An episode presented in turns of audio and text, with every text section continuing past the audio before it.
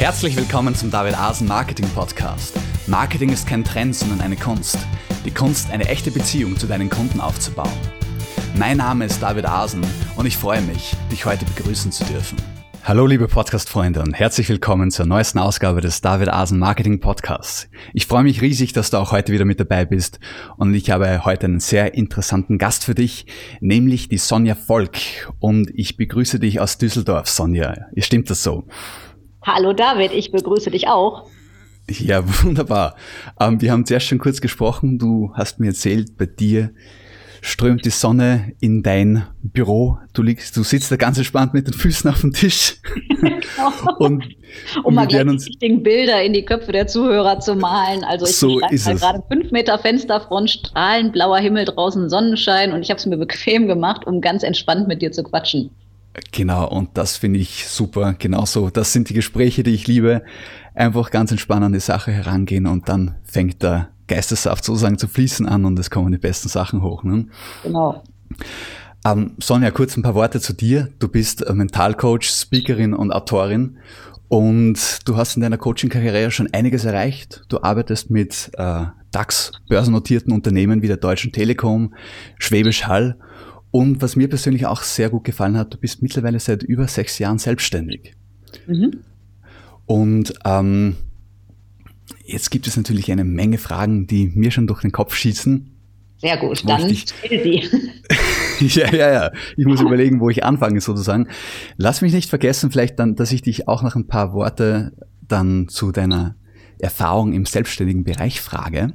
Mhm. Aber fangen wir doch mit was anderem an. Und zwar, ähm, wir wollen, wir haben uns gesagt, wir wollen heute ein bisschen über das ideale Mindset eines erfolgreichen Unternehmers oder Selbstständigen sprechen. Ja.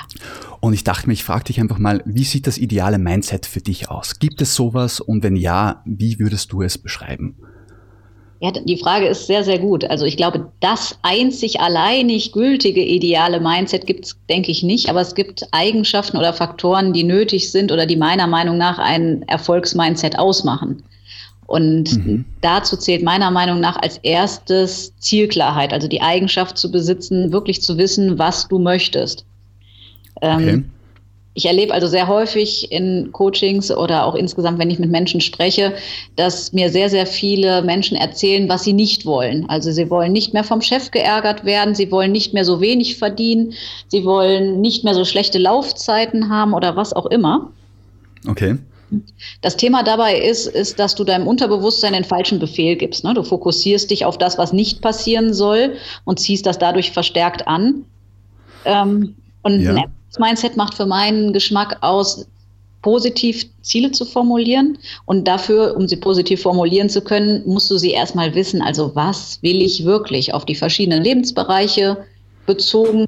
Und natürlich auch, wenn man das schon hat oder erarbeiten möchte, sowas wie eine Lebensvision oder Mission. So, was ist so mein persönliches Warum, warum ich morgens mein Popo aus dem Bett bequeme?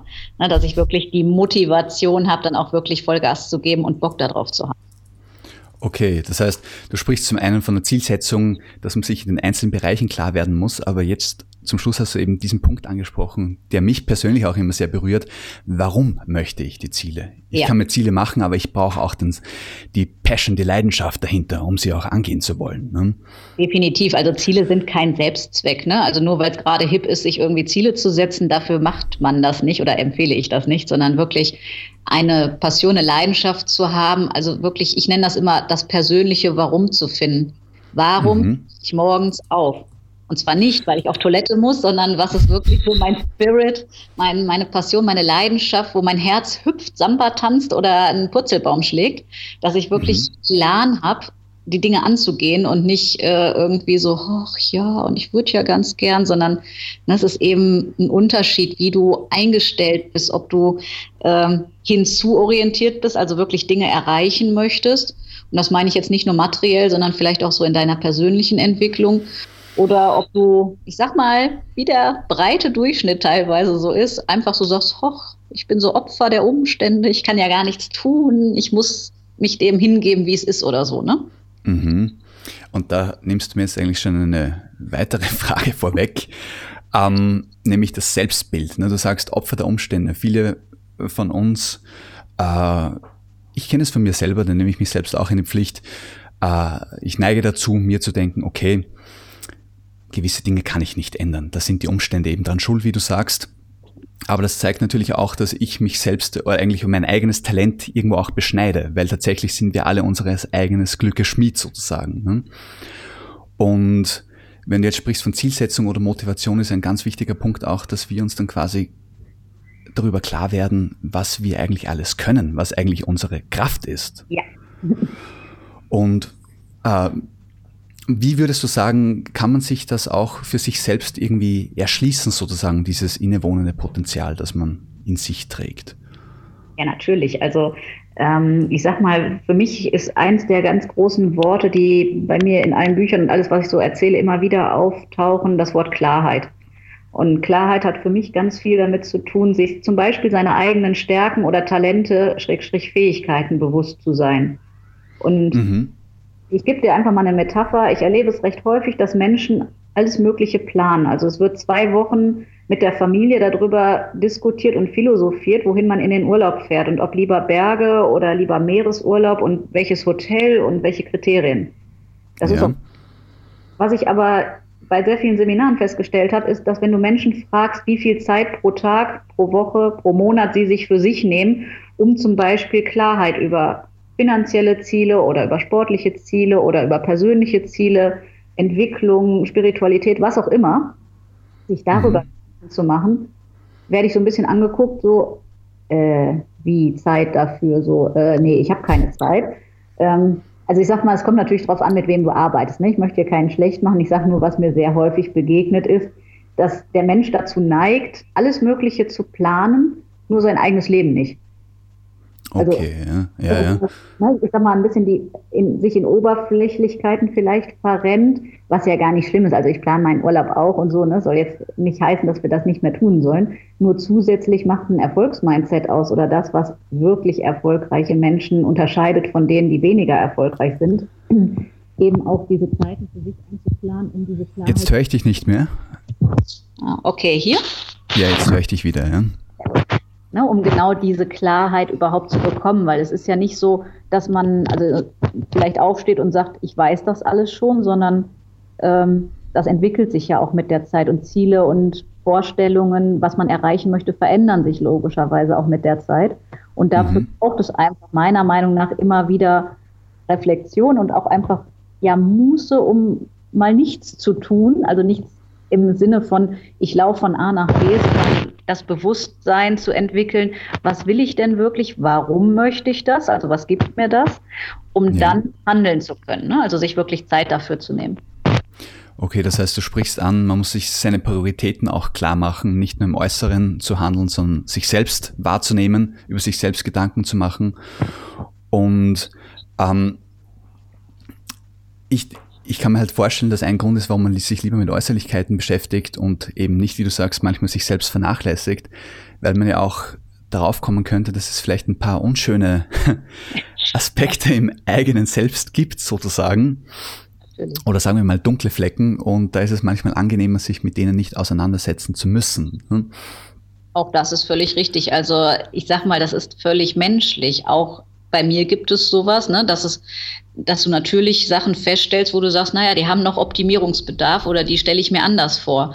Aber genau diese Selbstehrlichkeit, dieses Hingucken, genau das bringt dich ja weiter. Ne? Also klassischerweise neigt ein Großteil dazu, eher Sachen zu verdrängen, die unangenehm sind. So nach dem Motto, ich mache eine Verdrängungsschublade auf, packe das unangenehme Thema da rein, mache die Schublade zu und dann klebe ich die am besten von außen noch zu, damit das Thema da auch ja nicht wieder rauskommt.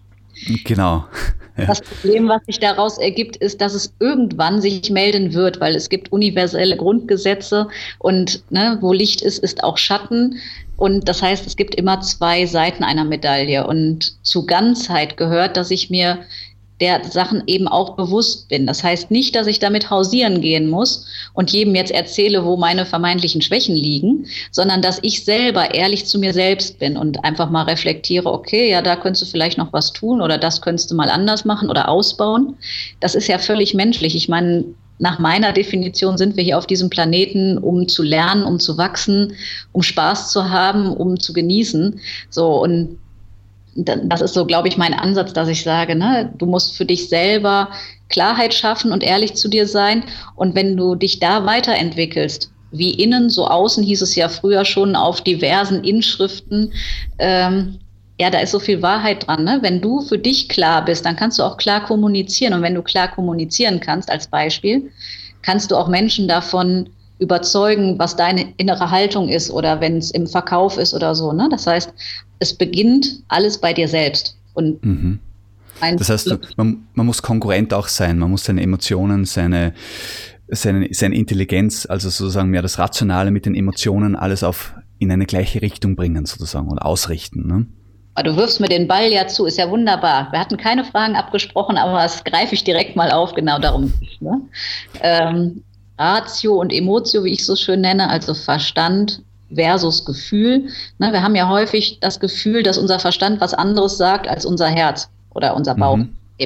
So, und dann heißt es so, rein rational weiß ich, was ich tun müsste. Was weiß ich, auch mal Nein sagen zu was oder ne, ich habe konkrete Ideen, was ich tun müsste. Aber emotional, sprich auf der Gefühlsebene, fühlt sich das total bescheiden an. Und äh, bescheidene Gefühl, nenne ich es mal, hält dich dann letztendlich auch davon ab. Ne? Es ist nicht das Wissen, was dir fehlt. Also die Menschen sind nicht doof. Es fehlt nicht an Wissen, sondern ja, ja. es fehlt daran, im Zweifelsfall, wie kriege ich das Gefühl, was noch nicht so ganz optimal ist, so gedreht, dass es nachher gut ist und dass ich ins Handeln komme. Ne? Weil mhm. dieser, den es so häufig gibt, Wissen ist Macht. Den halte ich persönlich für völligen Bullshit, wenn ich das mal ganz platt sagen darf. Ja. Ähm, weil nur angewandtes Wissen ist Macht. Also wenn ich das, was ich weiß, auch wirklich tagtäglich lebe. Ansonsten ist es schön, eine Bibliothek im Kopf zu haben. Wenn ich daraus nichts mache, ist es wertlos. Ne? Das ist wunderbar gesagt von dir und erinnert mich an eine Stelle äh, in der Bhagavad Gita, in diesem alten Buch aus, dem, aus Indien, ne, Jahrtausende alt. Da gibt es eine Stelle, wo es heißt, es gibt zwei Arten von Wissen, nämlich Jnana und Vijnana normal, also Wissen theoretisches und dann angewandtes oder realisiertes Wissen sozusagen. Ne? Und genau diesen Punkt sprichst du jetzt auch an. Ich kann noch so viel wissen, aber ich muss dann auch tätig werden damit. Also als Beispiel, ne, nimm einen Sportler ähm, oder nehmen wir einen ganz normalen Menschen. Ähm, der nimmt sich vor als Vorsatz, ich gehe jetzt immer mittwochs abends um 20 Uhr eine Stunde joggen als Beispiel. Der weiß, mhm. Schuhe anziehen, also Laufschuhe, ich müsste die Türklinke meiner Wohnung nach unten bewegen, ich muss meinen Körper aus dieser Tür heraus bewegen, die Stufen runter und aus der Haustür raus und dann anfangen zu laufen. So, das heißt, die Fähigkeit oder ne, die Struktur, was er tun muss, die ist bei ihm vorhanden. Wenn in dem Moment aber sowas wie ein Gefühl kommt, auch auf meiner Couch ist gerade auch ganz nett, ich habe keinen Bock, dann weißt du aus Hirnsicht gesehen, also neurobiologisch, dass das Gefühlszentrum immer stärker ist als der Verstand, was letztendlich der Grund dafür ist, warum manche Menschen nicht ins Handeln kommen. Ne? Mhm. Wenn dann viel ungute Gefühle dir im Weg stehen. Oder nennen wir es einfach mal blockierende Sachen. Ne? Ja. So, heißt, du kannst viel mit Willenskraft steuern, aber zum Beispiel wirklich stark verankerte Emotionen, Gefühle, die in deinem Gehirn mit irgendeinem Ereignis verbunden sind, äh, da brauchst du schon ein bisschen andere Tools, um die so zu machen, dass es mit dem Verstand und mit deinem Ratioteil Hand in Hand geht. Weil, ne, damit du dann auch wirklich das Haus verlässt und auch wirklich ins Joggen kommst. Weil nur das zu wissen, wie es geht, dadurch wirst du nicht sportlicher. Du musst tatsächlich laufen. Ne? Das ist einfach. Genau. Genau. Und du hast jetzt eine wunderbare Aussage gemacht, du hast davon gesprochen, äh, Verstand und Emotionen Hand in Hand zu bekommen. Ja. Und das möchte ich jetzt aufgreifen und sagen, okay, du hast dann die Willenskraft angesprochen und ich denke, wenn jetzt jemand zum Beispiel ein gesundes Leben führt und sehr darauf achtet, dass es nicht zu so viel Stress ausgesetzt ist und gesund ist und so weiter, ist es wahrscheinlich, sind das ideale Voraussetzungen, um viel mit Willenskraft zu arbeiten. Das große Aber ist, Willenskraft ist doch immer Druck und Gegendruck und sozusagen keine Lösung. Es ist viel mit schierer Kraft sozusagen. Ja. Und du hast jetzt aber schon das Wort Blockaden angesprochen und das bringt mich genau zur nächsten Frage, nämlich du bist ja als Coach und Trainerin tätig du hilfst dir genau Klienten, ähm, solche Blockaden auch sich zum einen bewusst zu werden und dann zu lösen. Und mich würde jetzt interessieren, wir haben jetzt festgestellt, soweit haben wir gemerkt, okay, wir brauchen Klarheit, wir wollen Ziele definieren, dann merken wir, hoppala, da gibt es irgendwo auch Blockaden. Mhm. Ähm, wie sieht das praktisch aus? Zeig mir doch mal irgendwie, wenn es möglich ist, ein Beispiel. Wie gehst du mit Klienten um? Was ist so der Vorgang, um eine Blockade aufzuarbeiten und zu lösen? Also ich sage mal, Möglichkeiten, um Blockaden aufzulösen, gibt es ja mehrere. Meine Spezialität liegt darin, das möglichst schnell zu tun, ähm, damit derjenige oder diejenige, die mit mir arbeitet, dann auch schnell danach das angehen kann, was du angehen möchtest. Ne? Also es kommt ein bisschen auf den Kontext an. Als Beispiel, wenn ich im Unternehmen unterwegs bin, da geht es häufig um sowas wie Umsatzsteigerung und das Team soll bitte miteinander und nicht gegeneinander arbeiten. Ne? Also das heißt, so die, die Kollegialität irgendwie gefördert werden, aber weniger über Appelle ans Verhalten, so nach dem Motto, seid doch mal alle lieb miteinander, als vielmehr, dass du dir anguckst, äh, wo liegen die Ursachen dafür. Ne? Ja. Beispiel jetzt aus dem, äh, aus dem sportlichen Bereich oder so, wenn du Fußballspieler bist und du merkst auf einmal, immer wenn es aufs Tor zugeht, äh, scheiße, irgendwie, ich spiele nicht mehr so progressiv, ich weiß gar nicht so richtig, was mit mir los ist, dann wäre es ja auch spannend, dafür die Ursache zu wissen, ne? weil die Fähigkeit an sich besitzt du, du hast das bis dato vielleicht getan und auf einmal ging es nicht mehr. Mhm. Ich arbeite mit einer Methode, die total spannend ist, weil du damit Ursachen bewusst machen kannst und erstmal, ich sag mal, sichtbar machen kannst, was ja. in deinem Hirn da gespeichert ist, was dazu führt, dass du, wenn du auf dem Platz stehst, auf einmal nicht mehr so progressiv spielst. Mhm. Und ähm, um deine Frage zu beantworten, müsste ich ein bisschen ausholen. Daher ist die Frage, äh, wiefern du mir die Zeit einräumst, dass ich das tun darf. Ach, schieß los, wir haben, wir nehmen uns die Zeit, sage ich mal. Okay, sehr gut. Also, ähm, ich mache mal, ist ganz einfach. Ich sage immer, ich bin selber blond, ich darf das sagen, blondinenfreundlich erklärt. Stark vereinfacht ist es so, der Mensch hat zwei Hirnhälften, eine linke und eine rechte. Mhm. Und die eine, nämlich die linke, ist für den Verstandesteil zuständig und die rechte für den Gefühlsteil. Und wie wir ja gerade festgestellt haben, geht es darum, dass wir Verstand und Gefühl Hand in Hand bekommen wollen und nicht gegeneinander. Also nicht, dass der Verstand sagt, ja, ja, ich weiß, wie es geht und das Gefühl sagt, äh, gerade kein Bock oder so, sondern dass man das, was man weiß, auch tatsächlich umsetzen kann. So, und dafür muss ja. es Blockaden oder Stolpersteinchen aus dem Weg schubsen. Ähm, was wir machen oder was ich konkret mache, ist, dass du eben dir anschaust, in diesem Gefühlszentrum auf der rechten Hirnhälfte sind all unsere Emotionen gespeichert, die wir in unserem Leben erlebt haben. Also als Beispiel, wenn du mal auf dem Eiffelturm warst und dir ist da schlecht geworden und das war einfach kein schönes Erlebnis. Ich, alles andere Details erspare ich mir. Ähm, dann wird ab dann, wenn dich jemand an das Wort Eiffelturm nur erinnert, sofort dieses Szenario in deinem Kopf sein. Ja. Szenario Nummer zwei, du warst auf dem Eiffelturm und hast da vielleicht äh, deine erste Frau kennengelernt, dich geküsst und das war total toll. Dann mhm. wird dann, wenn dich jemand daran erinnert, bei dir das Wort Eiffelturm positiv besetzt sein, weil du erinnerst dich an was Nettes.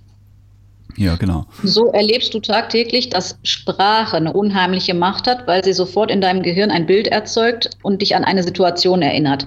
Und ich vergleiche das ganz gerne mit einem Computer, wo es so Text gibt, ne? Also äh, Schildchen quasi, wo Sachen beschriftet sind. Und bei uns im Gehirn ist es so, dass es Plus- und Minus-Text, also so Schildchen gibt. Entweder ist die Situation als positiv bewertet oder als negativ oder mhm. neutral.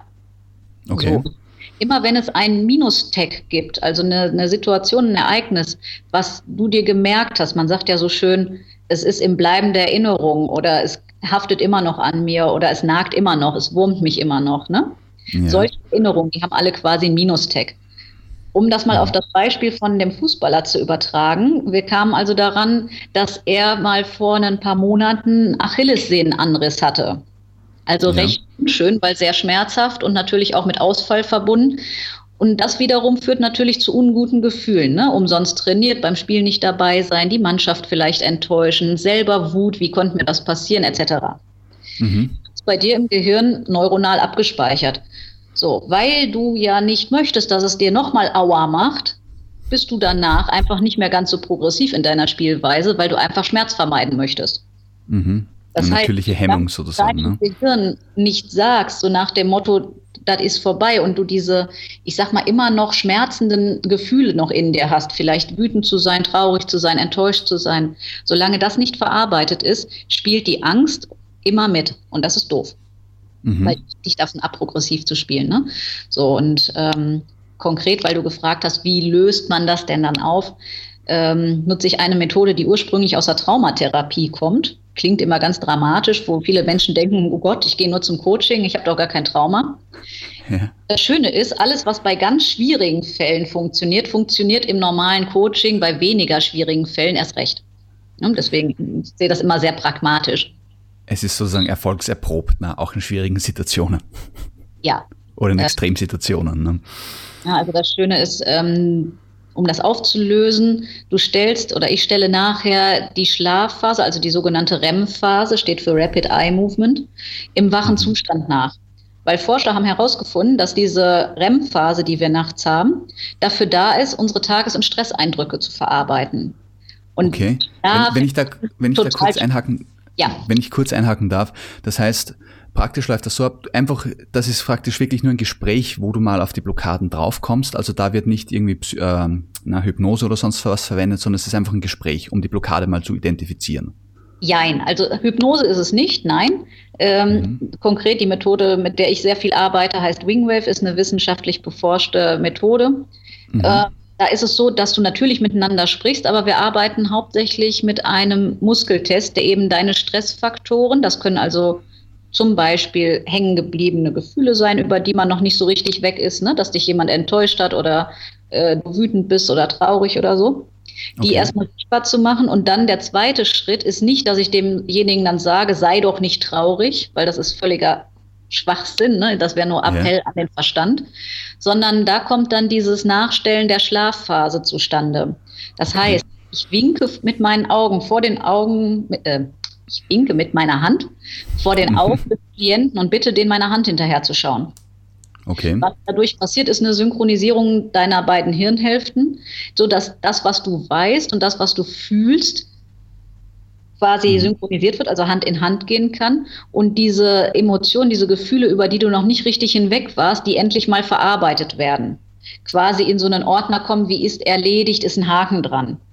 Und okay. wenn das der Fall ist, dann hast du ein Gefühl von Befreiung, Erleichterung, das nennt jeder anders, hat also auf jeden Fall wieder die Ressourcen frei, dass du nicht permanent daran denkst oder dein Unterbewusstsein dich sabotiert, sondern dass du das, was du zum Beispiel von deinem Trainer gesagt bekommen hast, dann auch umsetzen kannst. Ne? Weil wir hatten mhm. ja schon nur, das Wissen alleine reicht nicht, du musst es dann auch tun.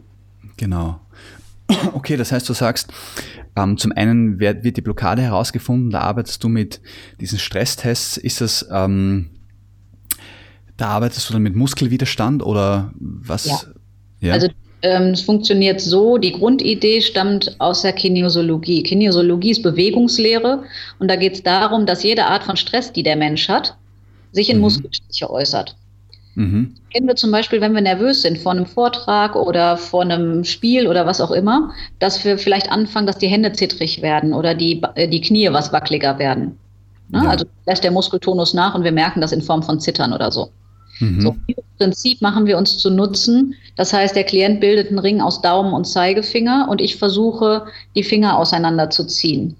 Mhm. Wenn mir das gelingt, zeigt das an, dass im Nervensystem irgendwo ein Stressfaktor vorhanden ist.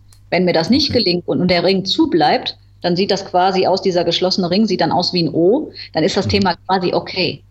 So, und so kann okay. man viel zu quatschen oder hier drei Stunden irgendwelche Gespräche zu führen, ähm, die so mehr verstandesmäßig laufen, sehr ja. schnell mal an, an blockierende Sachen auch im unterbewussten Teil kommen. Und das ist eben schön, wie der Name sagt, es ist mir ja bis dato gar nicht bewusst. Und wenn es mir genau. dann bewusst wird, dann kann ich es auch ganz schnell auflösen und merke auf einmal, meine Herren, was hat denn das Unterbewusstsein für eine Kraft? Ne? Da sind wir bei diesem 80-20-Prinzip von einem Eisberg. Genau, richtig. Und das, ich finde es auch sehr spannend, diesen ganzen Ansatz von dir dann nicht lange herum zu psychologisieren sozusagen, sondern einfach auch aufs Ziel, ja. immer das Ziel im Blick zu halten. Was ist das Ziel? Ja, die Blockade zu lösen. Ich muss auch nicht ewig über die Blockade reden oder das ist ja wieder so ein weiterer Punkt. Manchmal, manche Menschen tendieren ja auch dazu, die Blockade zu nutzen, um sich darüber zu definieren. Ja, und ähm, das und das fällt mir so schwer und ich erzähle das jetzt jemandem mal, damit ich Mitgefühl bekomme oder Aufmerksamkeit oder sonst was. Klar. Aber das wäre jetzt zwar noch ein eigenes Thema, das ja. ich jetzt so, so nebenbei anspreche, aber ich genau deshalb finde ich den äh, Ansatz von dir sehr interessant. Du gehst davon aus, die Person möchte die Blockade lösen, sie möchte weiterschreiten und die Blockade nicht irgendwie zu ihrem ja, Vorteil nutzen. Sozusagen. Also ganz ja. ehrlich, da sind wir wieder bei der Frage, was du mir am Eingang oder am Anfang des Gesprächs gefragt hast. Ähm, es gibt richtige Erfolgsleute, die wollen und ne, es gibt eben Leute, die noch nicht so bereit sind zu wollen. Das ist mhm. beides okay. Aber jemand, der für sich entschieden hat, ich möchte erfolgreich sein, egal ob sportlich, gesundheitlich, partnerschaftlich, finanziell, wo auch immer. Ne, Erfolg heißt ja erstmal nur, ich will gesteckte Ziele erreichen, was auch immer mein Ziel dann konkret ist. Ja. Derjenige, der ist dann auch bereit. Also ganz ehrlich, ähm, die Leute, die sich zu einem Coaching anmelden, die haben diese Bereitschaft, sonst hätten sie gar nicht den Telefonhörer in die Hand genommen und dich angerufen. Und das zum Beispiel, das ist ein Faktor, der, finde ich, ganz, ganz stark ist für ein Erfolgsmindset. Äh, der Wille zur Reflexion und Veränderung, also ein Open Mindset zu haben, irgendwie wirklich ja, sich unterstützen zu lassen, ne? weil jeder Politiker, jeder Leistungssportler hat einen Coach und inzwischen kommen ja auch immer mehr Privatleute da drauf, äh, dass es nichts mit Schwäche zu tun hat, sondern mit Stärke, sich einen Profi zu holen, der dich unterstützen kann, noch schneller, dass es dir wieder gut geht oder du deine Ziele erreichst. Ne? Okay. Und in diesem Zusammenhang stellt sich mir sofort die Frage, die ein bisschen zu unseren äh, zu den Anfängen dieses Gesprächs zurückgeht.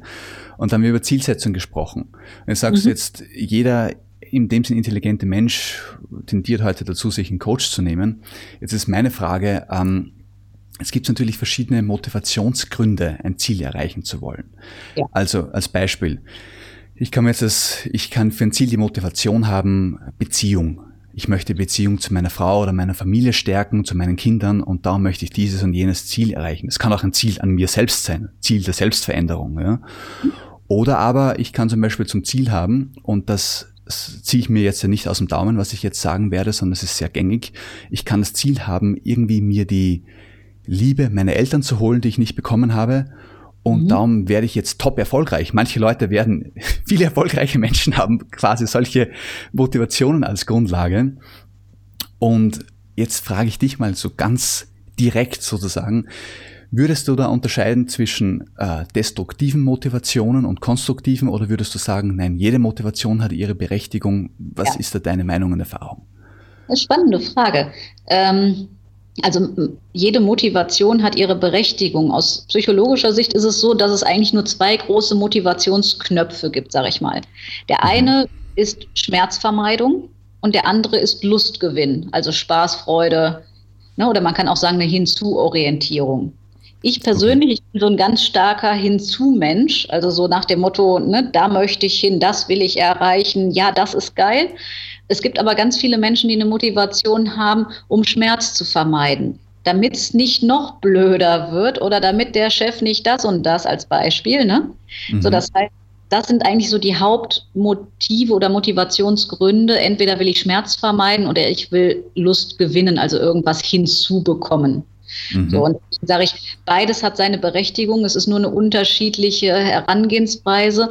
Und wenn du richtig erfolgreich sein möchtest, ist zumindest meine Überzeugung, hat es ein hinzuorientierter Mensch deutlich leichter. Ne? Oder ist, okay. also wenn du dir Biografien von sehr erfolgreichen Persönlichkeiten anschaust, findest du immer in deren Mindset, in deren Überzeugung, dass die eine große Vision, ein großes Bild haben, worauf sie zusteuern und nicht, äh, damit mir nicht der Arbeitsplatz unterm Popo weggenommen wird, sondern eher, was kann ich kreieren, was kann ich schaffen, was kann ich gestalten. Ne? Mhm. Das heißt, da sind wir eigentlich wieder bei dem Punkt, den du eingangs gemacht hast nicht auf das Negative fixieren, um das noch mehr zu stärken sozusagen, sondern ja. hinzu auf das Positive. Was möchte ich? Was, wo ist das Schöne sozusagen im Leben und wie kann ich es erreichen? Ja, mhm. Jetzt ist, jetzt, ähm, ja, jetzt hast du mir so viele Dinge geliefert, wo ich noch, ach, unheimlich viel weiterfragen könnte. Jetzt muss ich mich selbst ein bisschen zügeln. Ich werde aber noch mal kurz mal zusammenfassen, so ein paar Punkte. Also wir haben gesprochen über Klarheit, wir haben gesprochen über Motivation, jetzt auch die Arten der Motivation. Du hast einen kurzen Einblick gegeben, wie du arbeitest. Da wollte ich noch festhalten, finde ich es auch sehr interessant, dass du nicht mit Gesprächstherapie arbeitest, um eine Blockade Nein. zu lösen, sondern Nein. wirklich einfach schaust, dass die beiden Gehirnhälften sozusagen wieder in Einklang kommen. Ja. Ja. Und, also dann im Flow ja. mal kurz da einzuhaken noch für deine Hörer. Ne? Du kannst mhm. dann Bestleistungen oder Performance abrufen, wenn deine Hirnhälften perfekt zusammenarbeiten, also wenn die optimal zusammenarbeiten und nicht, wenn der eine Teil was anderes sagt als der andere, weil dann hast du das Gefühl von Zerrissenheit. Ne, und mhm. Hin- und Hergerissenheit hält dich in, in einem destruktiven Zustand und lässt dich nicht nach vorne kommen. Und ich mache viele Coaching zum Thema High Performance, wo es wirklich darum geht, ich will ganz andere Ergebnisse haben als die breite Masse. Und das ist dann eben, ja, ich sag mal so die fünf Prozent, äh, die wirklich wollen. Ne? Und das macht so dermaßen Laune, weil du da eben wirklich was bewegen kannst, weil da auch schon das Mindset so in die Richtung geht. Ne? Ich, ich habe schon die Idee, in welche Richtung es gehen kann. Und jetzt hole ich mir jemanden, der mir zeigt, wie ich meine Stolpersteinchen und Blockaden aus dem Weg räume, um möglichst schnell dann dahin zu kommen, wo ich hin möchte. Mhm. Das heißt, da wäre dann auch nämlich eine, eine meiner letzten Fragen für die heutige Folge, weil wir uns ja schon wieder dem Ende zukommen sozusagen.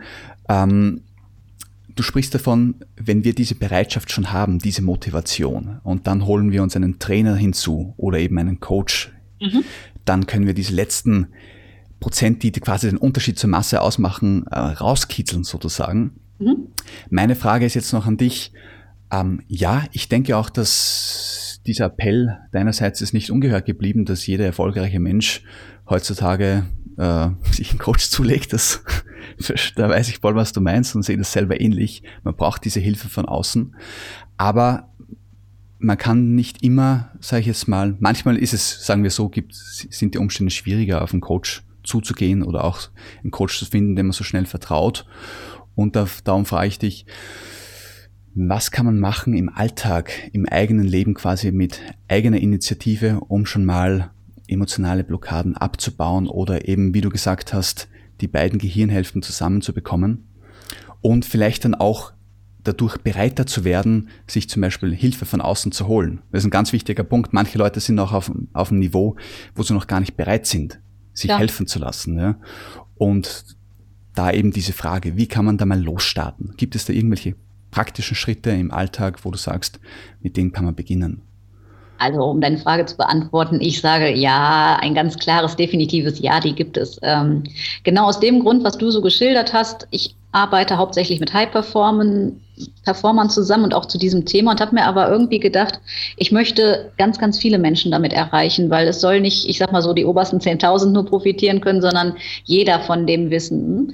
Und mhm. das war für mich persönlich ein Beweggrund, die zwei Bücher, die ich geschrieben habe, zu schreiben, um alltagstaugliche Tipps zu geben oder Mentalcoaching-Übungen, die man selber ohne Coach machen kann, um für mhm. sich festzustellen, das hätte ich ja gar nicht gedacht, meine Herren, das funktioniert ja. Und das funktioniert ja auch noch gut. Und wenn man dann schon mal so die ersten Erfolgserlebnisse äh, gespürt hat, natürlich auch die Bereitschaft im Zweifelsfall auch noch mal größer wird. Ne? Also wenn du einmal Blut geleckt hast, weil was funktioniert, dann ist man klassischerweise psychologisch so gestrickt, mehr davon haben zu wollen. Ne? Genau so ist es. Und darum habe ich auch die Frage gestellt, dass man sozusagen einfach mal das Ganze in Bewegung bringt. Und ich gehe immer davon aus, dass jeder Mensch sowieso erfolgshungrig ist ja, und sein Talent freilegen möchte. Jeder manchmal, will erfolgreich sein sein. Die Definition von Erfolg ist dann eine andere, ob es wirtschaftlich ist oder ob es beziehungstechnisch ist. Aber Erfolg heißt letztendlich, dass ich meine Ziele erreiche. Und wie gesagt, dann ist es nur die Frage, was ist mein Ziel? Ne? Und äh, also wie gesagt, ich habe Gedankenpower geschrieben, das Buch. Ähm, da geht es ganz, ganz stark darum, erstmal den Menschen zu erklären, was die Zusammenhänge sind zwischen meiner Denkweise, meinem Gefühl, was das im Körper auslöst und dann letztendlich auch, was für eine Reaktion das auf Körperebene hat. Mhm. Und wenn ich das weiß, dann gibt es im Anschluss 22 Selbstcoaching-Tools, die, ich sage immer, sehr einfach in den Alltag zu integrieren sind. Also da geht es weniger darum, drei Stunden meditierend auf dem Baum zu sitzen oder was weiß ich was zu tun, sondern mhm. die innerhalb kürzester Zeit umzusetzen sind, um sofort ein Aha-Erlebnis für sich zu haben. Ne? Mhm. Und ich finde immer aus meiner Sichtweise, zuerst brauchst du ein gewisses Verständnis, warum das so sind. Da geht nämlich schon die erste Aha-Glühbirne auf ach, weil ich immer denke, ich schaffe das nicht. Ach, deswegen bin ich ja, dann habe ich ja auch so ein doofes Gefühl von Hilflosigkeit oder ich komme nicht in die Pötte, ne? Ich komme nicht in Quark. Ach, und ja. deswegen, also wenn dir diese Schleifen auf einmal klar werden und du dann eine Übung bekommst, wie du das durchbrechen kannst, ist die ja nochmal in meiner äh, Wahrnehmung effizienter, als wenn du sie nur bekommst und gar nicht so richtig verstehst, warum oder wofür sie helfen kann. Ne? Mhm, genau, und wie sie auf dich zutrifft. Ja. Dass man sich selber auch davon betroffen fühlt, sozusagen, aha, ich habe etwas, äh, etwas, äh, nicht etwas, sondern, wie sagt man dann, diese Übung ist relevant für mich, weil ich zum Beispiel eine Blockade habe. Ja, der muss ich mir jetzt erst bewusst mal, werden. Sozusagen. Ich kann auch nicht mal eine Blockade haben, weil viele Menschen wissen das ja noch gar nicht. Die können nur beschreiben, was ist, aber ne, wissen gar nicht, was dahinter steckt. Müssen sie auch nicht. Aber wenn ich schon an dem Punkt bin, so nach dem Motto, boah, ich würde mich gerne mal mit sowas wie Visionen oder Zielsetzungen beschäftigen oder wie lerne ich das denn besser, Nein zu sagen oder wie habe ich denn ein besseres Selbstbild von mir, wenn ich momentan das eben noch nicht habe. Dafür mhm das total spannend, äh, Menschen dazu zu inspirieren, irgendwie zum Gestalter des Lebens zu werden und nicht Opfer der Umstände zu sein oder zu bleiben. Mhm, das ist schön gesagt. Gestalter des Lebens zu sein und nicht Opfer der Umstände, genau. Sonne, sag doch nochmal die zwei Bücher, die du geschrieben hast zu dem Thema. Ja. Also die Titel. Gerne. Ähm, das erste heißt Rundum gesund, mentales Stressmanagement für jeden Tag ich würde sagen, der Titel sagt alles, ne? Übungen für jeden Tag auf den Punkt gebracht, kurz und knackig. Was kannst du tun, damit schnell, zum Beispiel, wenn es gerade stressig ist, äh, besser wird? Ja. Und das Hauptwerk, sage ich mal, also äh, das, was dann als zweites kam, war Gedankenpower. Gesund durch mentales Selbstmanagement. Da geht es darum, wirklich in die Selbstermächtigung zu kommen, zum Gestalter zu werden und das Mindset so zu shiften, also so zu drehen, ähm, dass du ganz viel Bewusstheit entwickelst. Und ja, da lege ich ganz viel Wert drauf und habe das sehr, sehr anschaulich beschrieben mit einfachen Beispielen, ne, die du auch leicht nachvollziehen kannst, ohne dass du Neurobiologie studiert haben musst, sondern ich sage mal in ganz einfachen Worten, dass jeder nachvollziehen kann, wie man es dann für sich selber anwendet. Wunderbar, ja, da haben wir gleich einige Schritte für die Praxis da. Diese Bücher gibt es sicherlich auf Amazon zu bestellen. Natürlich, in jedem normalen Buchhandel oder bei Amazon, überall. Perfekt. Ja, dann werden wir die Links auch in die Podcast-Ressourcen reinhauen, damit äh, jeder Interessierte dort gleich Zugriff hat. Gerne. Ja, perfekt. Dann ähm, sage ich, belassen wir es dabei. Mit schwerem Herzen sage ich das, belassen wir es mal dabei, das Thema so weit aufgegriffen zu haben. Ähm, ich bedanke mich herzlich bei dir, dass du äh, heute in dieser Folge zu Gast warst und wir werden noch eine zweite Folge mit dir machen, wo wir über das Thema Zielsetzung konkreter sprechen, was es bedeutet, wie, wie wir unsere Ziele auch so formulieren und für uns erkennen, dass sie Spaß machen, dass sie uns motivieren. Und jetzt ja. abschließend frage ich dich noch, ähm, wo kann man dich erreichen oder mehr über dich erfahren und deine Dienstleistungen, wenn man dich zum Beispiel buchen möchte? Ja, also äh, finden örtlich tut man mich in Düsseldorf, also und ansonsten übers www natürlich, ne, auf meiner Homepage www.erfolgreich.de, auf Facebook, ähm, auch da gibt's jeden Tag einen Selbstcoaching-Impuls, ne, um einfach ja, Menschen zu inspirieren, ins Handeln zu kommen, mit dem, wo wir gerade schon angefangen haben, so drüber zu reden. Oder ich habe auch einen eigenen YouTube-Kanal, wo es auch äh, jede Woche ein neues Video gibt, wo man einfach praktische Übungen kostenlos bekommt, ohne gleich den Coach buchen zu müssen, sondern ja, die ersten Sachen am eigenen Leib ausprobieren kann. Sich mal ein Bild machen kann, sozusagen. Ne? Genau. Ne? Ja, super, Sonne. Ja, dann danke ich dir ganz herzlich, dass du da warst. Das ist ein super spannendes Thema. Und ähm, wir werden deine äh, Facebook- und YouTube-Kanal und deine Website mit aufnehmen in Ressourcen, dass dich jeder findet. Und ich sage herzlichen Dank nach Düsseldorf und wir hören uns wieder. Ne? Ich sage dir herzlichen Dank für die Einladung und das sehr sympathische Gespräch. Danke an dich kann ich mir zurückgeben. Danke sehr. Ciao. Das war's ja auch schon wieder, die heutige Ausgabe des David Asen Marketing Podcasts. Ich hoffe, sie hat dir genauso viel Spaß gemacht wie uns. Die Podcast-Notizen zu jeder Folge findest du unter david-asen-marketing.de slash podcast. Dort erfährst du auch, wie du diesen Podcast über iTunes, YouTube und Co. abonnieren kannst. Schreib uns einen Kommentar oder stell eine Frage. Wir antworten dir garantiert. Also, ciao und bis zum nächsten Mal.